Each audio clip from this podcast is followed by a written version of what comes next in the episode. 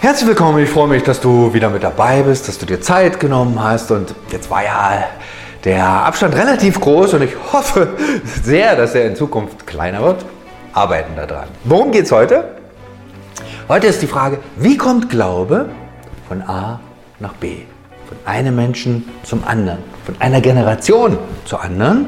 Und das ist oft eine große Kluft. Und was kann ich tun, um diese Lücke zu schließen, dass der Glaube im Fluss bleibt, dass es weitergegeben wird, Glaube lebendig bleibt. Und da finden sich Spuren schon tief im Alten Testament, bei Jesus, im Neuen Testament. Und auch heute ist es eine Herausforderung. Wie wird Glaube weitergegeben? Wie funktioniert das? Im Alten Testament gibt es ja eine Fülle von Geboten. Und so im fünften Buch Mose, wo es so an Geboten sozusagen nur wimmelt, sagt plötzlich Gott was äh, ganz Wichtiges, was nochmal eine ganz andere Spur aufnimmt. Er sagt nämlich im 5. Mose im 6. Kapitel, wenn dich morgen dein Sohn fragt, was sind das für Verordnungen, Satzungen und Rechte, die euch der Herr, unser Gott, geboten hat? Dann sollst du deinem Sohn sagen, wir waren Sklaven des Pharao in Ägypten, der Herr aber führte uns mit starker Hand heraus aus Ägypten und der Herr tat vor unseren Augen große und unheilvolle Zeichen und Wunder an den Ägyptern, am Pharao, an seinem ganzen Haus. Uns aber führte er von dort heraus, um uns hierher zu bringen und uns das Land zu geben, wie er es unseren Vorfahren geschworen hat. Plötzlich mitten in diesen Geboten nochmal die Erklärung, hä, was soll das eigentlich? Und nicht nur für die, die es schon verstehen, die es jetzt in, im O-Ton sozusagen gehört hat, sondern für die nächste, nächste, nächste Generation. Und was war die Botschaft? Gott hat uns befreit Gott hat Wunder getan. Gott hat sein Volk äh, geführt und in sein verheißenes Land gebracht. Natürlich ist damit das nicht getan, aber das ist so der Rahmen, ähm, einfach was weiterzuerzählen an die nächste, nächste Generation. Was habe ich selber mit Gott erlebt? Was hat Gott getan? Gott hat Wunder getan und er schenkt uns eine große Verheißung und stellt uns hierher in dieses Land und deshalb sind seine Gebote wichtig. Das ist nicht trocken einfach so aus der Luft gegriffen, sondern weil Gott uns führt, weil Gott Leben schenkt, weil Gott Wunder tut, weil Gott uns hier diesen Platz gegeben hat. Deshalb ist dieser Rahmen wichtig. Und das wird heute noch so gemacht. Dann bei Jesus, wie war das da?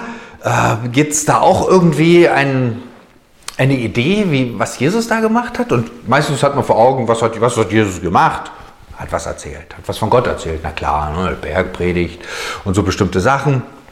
Äh, natürlich, Jesus hat gepredigt, das war Kern der Dinge. Aber es war nicht alles. Was hat Jesus noch gemacht? Er hat doch Wunder getan, dass einfach gezeigt wird, dieses Reich Gottes ist einfach übernatürlich, das durchbricht alle Regeln oder zeigt die eigentlichen äh, Grundsätze, dass Heil hineinkommt in Leib, Seele und Geist. Umfassend. War das alles? Und dann kommt noch so ein drittes, das, äh, vielleicht übersieht man das leicht. Und dann, Jesus hatte den Nerv, ab und zu zu Menschen zu sagen, du, folge mir nach. Und dann haben äh, die Leute gesagt, ja klar, mache ich. Ja, alles stehen und liegen lassen. Und manche haben auch gesagt, ah nee, doch nicht, ich muss erstmal nach Hause oder dies und jeniges klären. Aber einige haben gesagt, ich bin dabei, mach mit. Und dieser Ruf sozusagen hat ihr ganzes Leben verändert, hat ihr auf den Kopf gestellt. Fortan lief das nicht mehr so, wie es bisher immer war, sondern ganz anders. Also Jesus hat Menschen rausgenommen aus ihrem Alltag und gesagt, für dich habe ich was Neues, eine neue Spur. Und das haben sich die Freunde Jesu auch gemerkt haben auch immer die so als Berufung weitergegeben. Für dich habe ich eine neue Spur. Und dann kam die nächste, die nächste und die nächste Generation. Und dann Paulus, nehmen wir mal, später noch, auch, wie hat der das gemacht? Wie hat der den Glauben weitergegeben? Und ähm, so, der war ja unterwegs auf seinen Missionsreisen und da hat er ganz am Anfang einen jungen Mann mitgenommen, Markus, Und das ging ein bisschen schief, der war vielleicht auch überrascht, der junge Mann, wie äh, ja, Paulus doch ein, ist ja doch ein alter Haudegen gewesen und so intensiv war das vielleicht doch nichts für ihn. Es wird nicht weiter erklärt. Irgendwann heißt es nur, Markus sagt, ich fahre nach Hause. Schluss. Und das passiert. Wir laden Menschen ein, wir berufen Leute und sie sagen, Schluss. Nächste Freizeit, nächste Rüstzeit zur jungen Gemeinde, Schluss. Ich bin raus. Okay, das gab's. Paulus hatte da ein bisschen zu tun, das äh, gut zu verkraften. Und vielleicht musste Paulus da auch lernen, dass er loslässt und sagt, das ist, es muss nicht nur mein Willen durchbringen, sondern es geht um den Grundsatz, um den Glauben. Und dann ist auch ein Freiraum da, äh, der genutzt werden kann. Und deshalb, ein paar Jahre später, war Paulus vielleicht schon ein bisschen gereifter, sage ich mal. Er versucht es nämlich wieder. Und er kommt in eine ein Städtchen, heute in der Türkei, Lystra heißt, hieß der Ort damals, und trifft da jemanden, einen jungen Mann, und der hat schon eine Großmutter, die ist Christ. Mutter ist Christ. Und Timotheus war wahrscheinlich auch schon Christ. Ähm, und den, der denkt, wow, der, ist, der eignet sich gut und den nimmt er mit. Und der sagt, du, folge jetzt Jesus Christus nach. Und das heißt, geh mit mir. Und das machte Timotheus auch. Und der lernt viel von diesem Paulus. Und das war bestimmt kein Spaß ähm, sondern eine Herausforderung, eine absolute Herausforderung. Aber er lernt, wie geht das, den Glauben weitergeben trotz Schwierigkeiten. Wie geht das, wenn ich äh, verfolgt werde?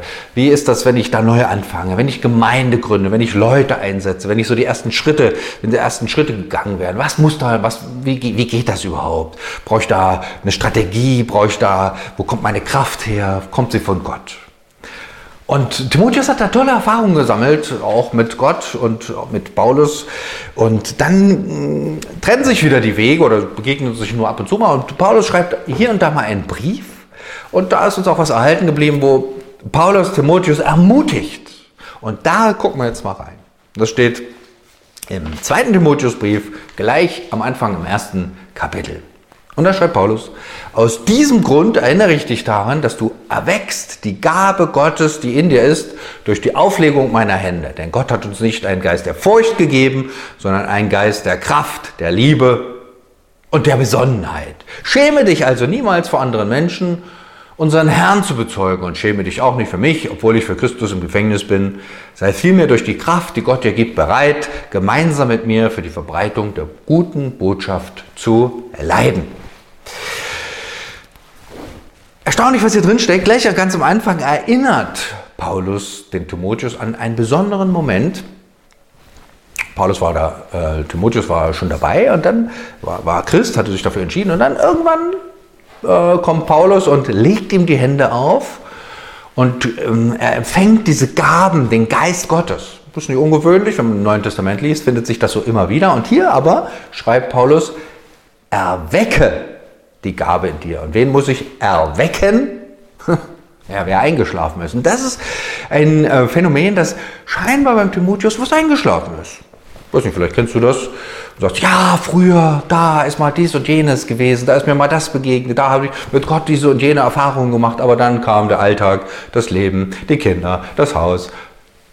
Ja, Enttäuschung, Gemeinde war nicht so, Pfarrer war nicht so, Mitarbeiter war nicht so, keine Ahnung, da gibt es viel. Und da schläft was ein. Es schlummert noch so unter der Decke. Man kann sich kaum noch daran erinnern. Timotheus konnte sich natürlich daran erinnern, er war ja sozusagen Gemeindeleiter, war unterwegs, hat Sachen gegründet und so weiter. Und trotzdem schreibt ihm Paulus, dass du, erinnere dich wieder an diesen Moment. Da ist was in dein Leben hineingelegt worden, so eine Gabe, der Geist Gottes. Und wie? Hatte einer auch fröhlich gebetet, ihm eine Postkarte geschenkt. Nein, hier geht es noch um mehr. Hier geht es, erinnere dich durch äh, durch die Auflegung meiner Hände. Und das ist ja eine, eine alte biblische Geschichte, dass Hände aufgelegt werden und sozusagen was weitergegeben wird oder was neu empfangen wird. Damit äh, der Segen Gottes im Alten Testament, Berufung, Priester, Könige, was weiß ich und auch im Neuen Testament immer wieder. Hände werden aufgelegt und dann insbesondere der Geist Gottes äh, etwas hineinlegt in das Leben. Und das ist wichtig, diese Gabe, die scheint Timotheus zu brauchen. Timotheus war vielleicht doch ein bisschen aus einem anderen Holz geschnitzt aus Paulus, so vermutet man ja immer wieder, auch gerade jetzt der Vers, der dann hier gleich kommt. Paulus ja eher so ein, wie soll man mal sagen, so ein Alpha-Typ, ne? der geht voran, der gründet was, der macht was, der lässt sich nicht aufhalten. Widerstände sind für den eher eine Herausforderung, wo er sagt, jetzt geht's richtig los. Timotheus war wahrscheinlich ein bisschen anders. Das ist auch gut so, dass es da unterschiedliche Leute gibt. Timotheus, wenn man so einen wie Paulus jetzt als Gemeindeleiter über Jahre hat, ist vielleicht auch eine Herausforderung. Und da ist Timotheus schon gut, ein bisschen vorsichtiger. Der war auch noch jünger und ähm, ja, vielleicht eben ganz, vielleicht auch ein bisschen normaler. Ja. Bei dem ist was eingeschlafen, er erinnert sich nicht mehr daran oder er lebt nicht mehr daraus, aus dieser, dieser Kraft Gottes. Und dann ein Satz nur, da kann man auch viel mehr sagen, aber Timotheus äh, reicht vielleicht auch dieser eine Satz als Erinnerung. Was beinhaltet dieser, dieser Geist Gottes? Und das äh, steht dann hier. Denn Gott hat uns nicht einen Geist der Furcht gegeben, das klingt immer ganz gut, ja, Gott hat mir nicht einen Geist der Furcht gegeben, super, super. Ähm, eine Möglichkeit, das zu übersetzen, könnte auch sein, Gott hat uns nicht einen Geist der Feigheit gegeben. Das klingt schon wieder so ein bisschen, Hä? bin ich feige? Keiner will feige sein. Aber wie ist das so mit mir? Äh, wenn ich diesen Geist Gottes mal erlebt habe in meinem Leben, seine Kraft, seine Gaben, nutze ich das so. Und ich merke, pff, das braucht immer Ermutigung, es braucht Stärkung. Das, wie schnell ist das so das äh, gerät das auch ein Stück in Vergessenheit. Und das ist schade. Und Timotheus braucht das. Timotheus sagt, du, Gott, der Geist Gottes ist nicht feige, sondern ähm, ist ein Geist, der auch, und dann kommt es eben, ein Geist, der Kraft hat.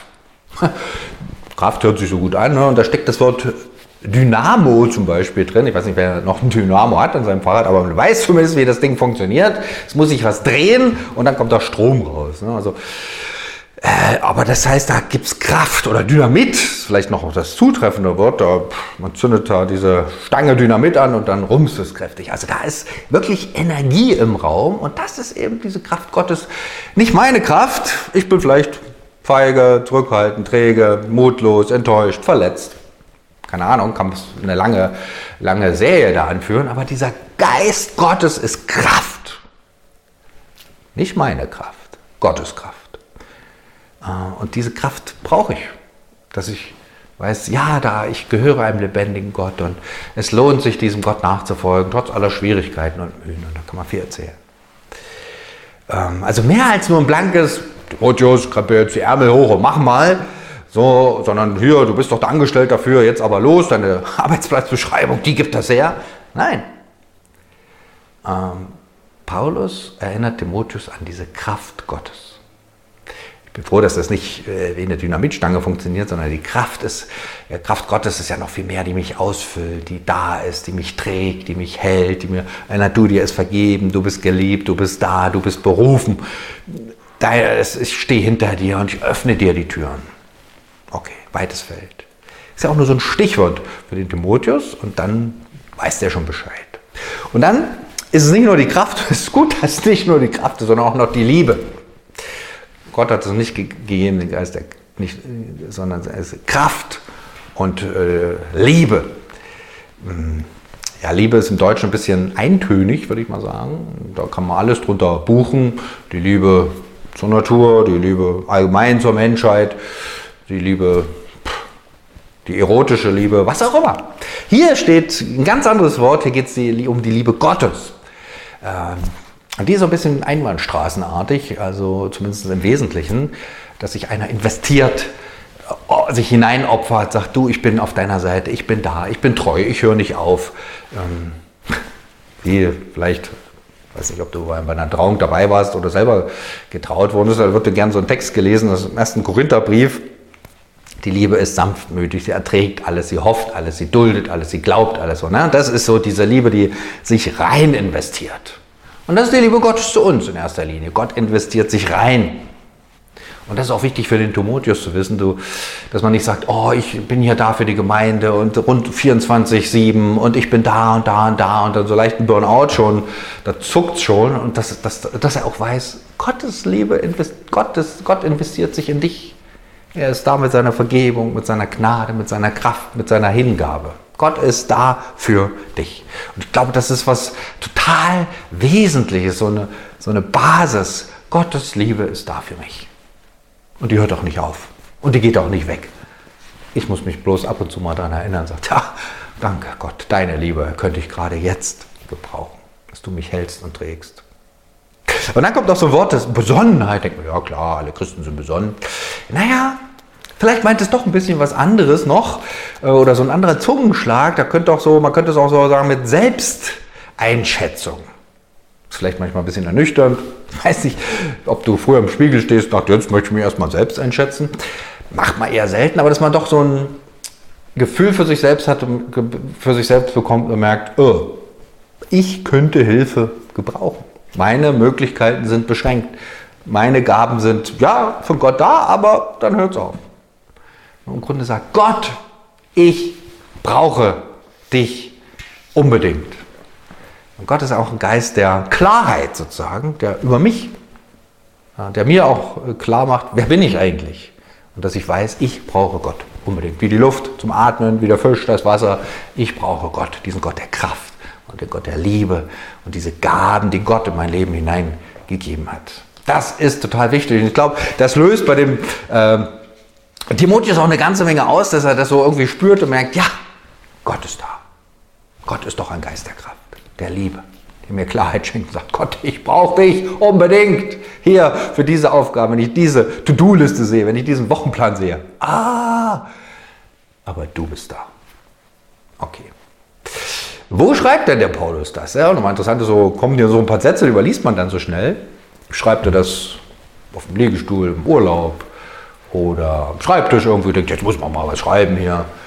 Ah, Paulus sitzt im Gefängnis. Ist vielleicht nicht so der ideale Ort, äh, um jetzt andere zu ermutigen. Braucht man da nicht selber Ermutigung? Vielleicht deutet das aber auch darauf hin, dass Paulus selbst im Gefängnis noch andere ermutigen kann. Und da gibt es ja immer mal so Geschichten, wo Paulus im Gefängnis war, war mal mit so einem Freund im Gefängnis und nachts saßen sie da und da steht extra, dass sie in den Block eingespannt waren. Also war auch keine schöne Sitzposition und nachts lobten sie Gott, sangen sie Gott Loblieder und dann öffnete sich das Gefängnis. Na gut, das wussten die vorher nicht. Aber dass Paulus was weiß, in dieser Bedrängnis, in den Schwierigkeiten, in den Herausforderungen ist wirklich ein Gott der Kraft bei mir und der Liebe. Also dass Paulus da nicht nur was sagt, so mal frommer Spruch, sondern Paulus lebt genau aus dieser Erfahrung. Weil das ist nochmal was anderes. Wenn mir jemand was sagt, äh, weil ich denke, naja, jetzt muss er eben den frommen Spruch bringen, oder ich merke, das kommt so tiefst aus seinem Leben, ist mit seiner Erfahrung gedeckt, dann ermutigt mich oder stärkt oder fordert mich das auf ganz neue Weise oder andere Weise heraus, was wichtig ist. Und das spürt auch Timotheus. Timotheus spürt, Paulus redet nicht wie Blinder von der Farbe, sondern es ist voller Erfahrung getränkt.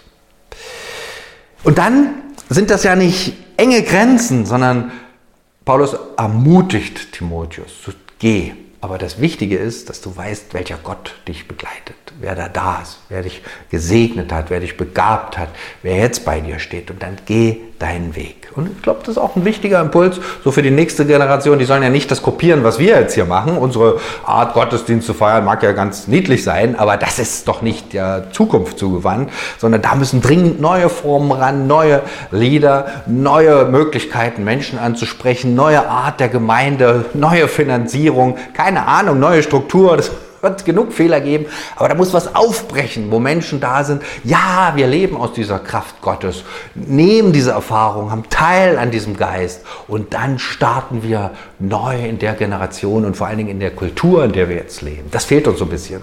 Wir sind so ein bisschen aus der, aus der Welt herausgefallen, aber in der Kultur, Timotheus darf das. Ja. Paulus gibt da nicht diesen Rahmen vor, sondern er sagt, welchem Gott gehörst du? Diesem Gott der Kraft und der Liebe. Und dann geht Timotheus auch brav seinen Weg und dient bis zum Ende seines Lebens. Das ist auch nicht immer witzig, aber er steht in der Gemeinde. Und das ist ja auch so ein bisschen das letzte Wort, das ist ja auch ein bisschen tückisch, wenn hier steht, äh, gemeinsam für die Verbreitung der Botschaft zu leiden.